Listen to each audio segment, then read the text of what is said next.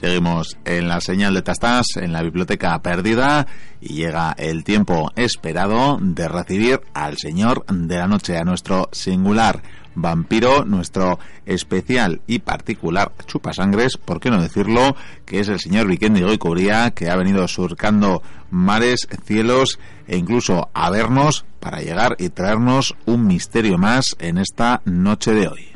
Muy buenas noches, caballero.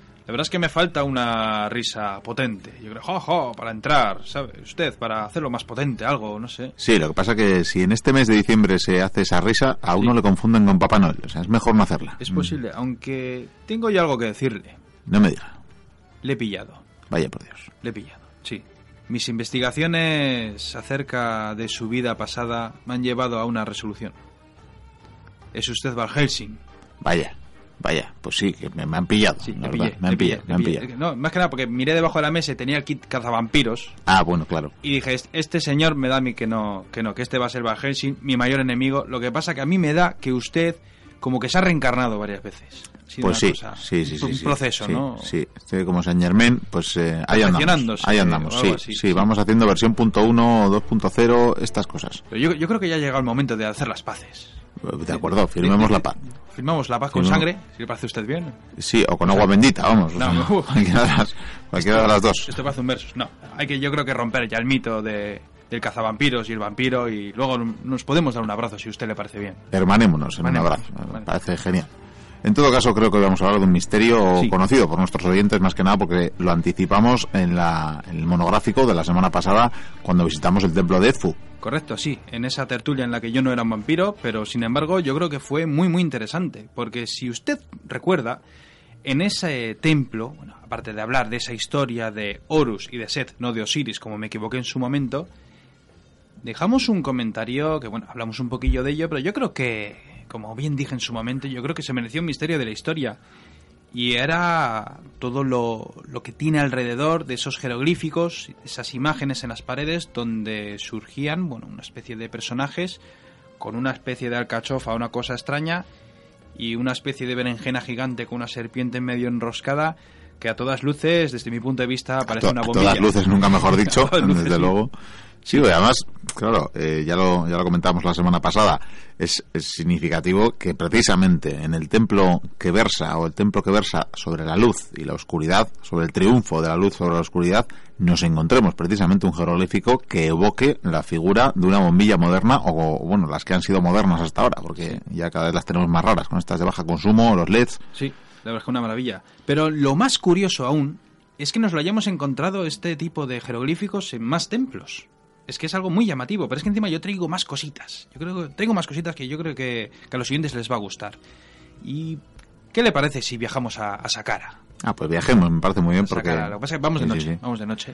Sí, bueno, mejor porque si no los vampiros no, a no día mal, mal para, para tanto. Pues verá usted, resulta que en Sakara hay un lugar al que le han llamado la tumba persa. Que bueno, mm, de persa no tiene demasiado y de tumba, sí, es una tumba, pero es que es un tumbón. es un tumbón. Bien, es el... el tumbón. De ahí surgió la tumbona, aquí tenemos el tumbón, muy bien. Sí.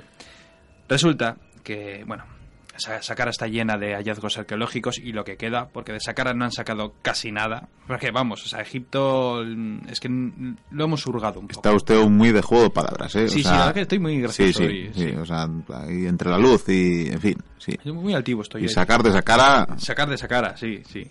Pues resulta que en este Saqqara, en este desierto, hay una zona, una abertura, ¿no? Que tiene 120 peldaños vamos usted y yo y vamos bajando unas escaleritas, esos 120 peldaños, y qué curioso, es una escalera de caracol.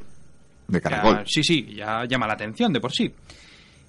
Y a medida que vamos bajando, llega un momento en que descubrimos que estamos a 25 metros de profundidad. Bien. Algo llamativo en un principio, ¿vale?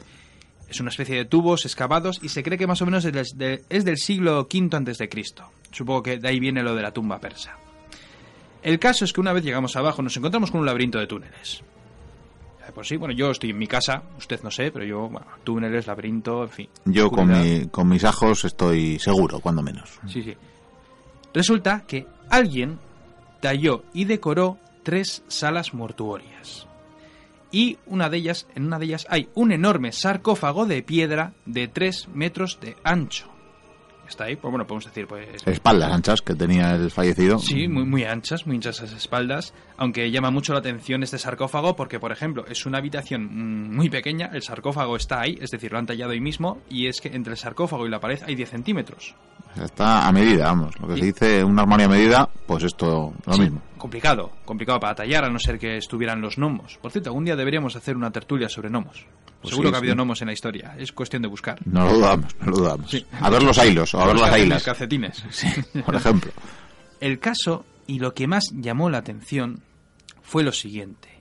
No se ha encontrado... Bueno, aparte de eso, eh, todo estaba decorado, tenía altos relieves, tenía jeroglíficos, todo maravilloso, o sea, se tomaron mucho tiempo para hacerlo. No había rastro de humo, ni de hollín.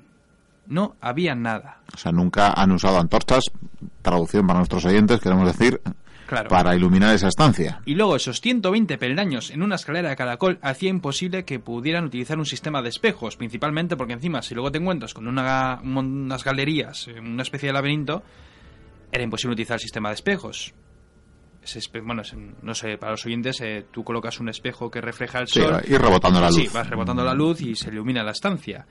Entonces, si no se encontró, o sea, si no había manera de poner espejos, no se han encontrado rastros de humo, no se han encontrado rastros de hollín, no se han encontrado rastros de nada, esta gente, a 25 metros de profundidad, ¿cómo pudieron ver para hacer esto? Tenían muchas luces.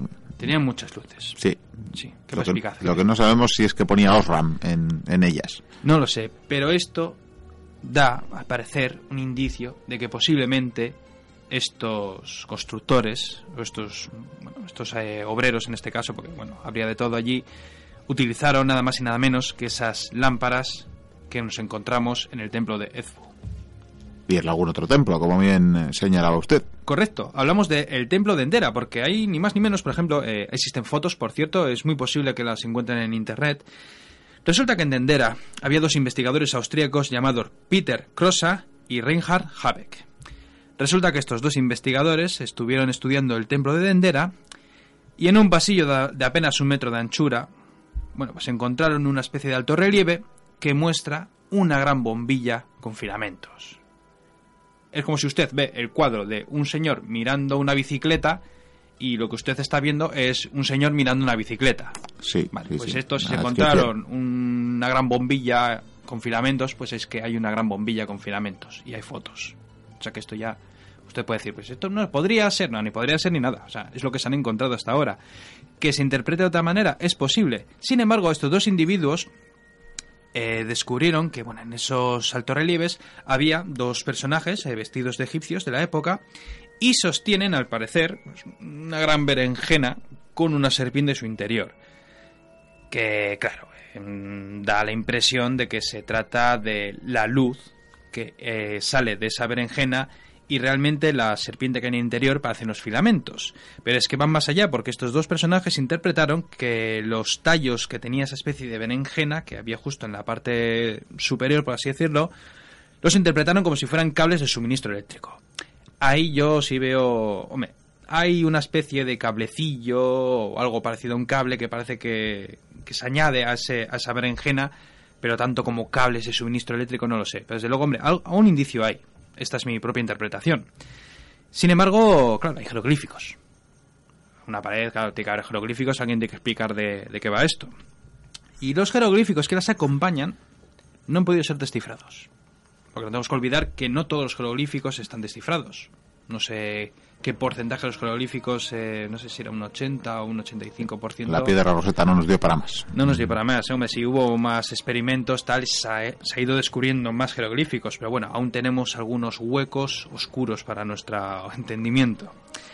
Sin embargo, eh, más tarde, años más tarde, ya otros investigadores descubrieron que justo encima de esta sala, pues encontraron otra sala arriba, donde había unos relieves idénticos.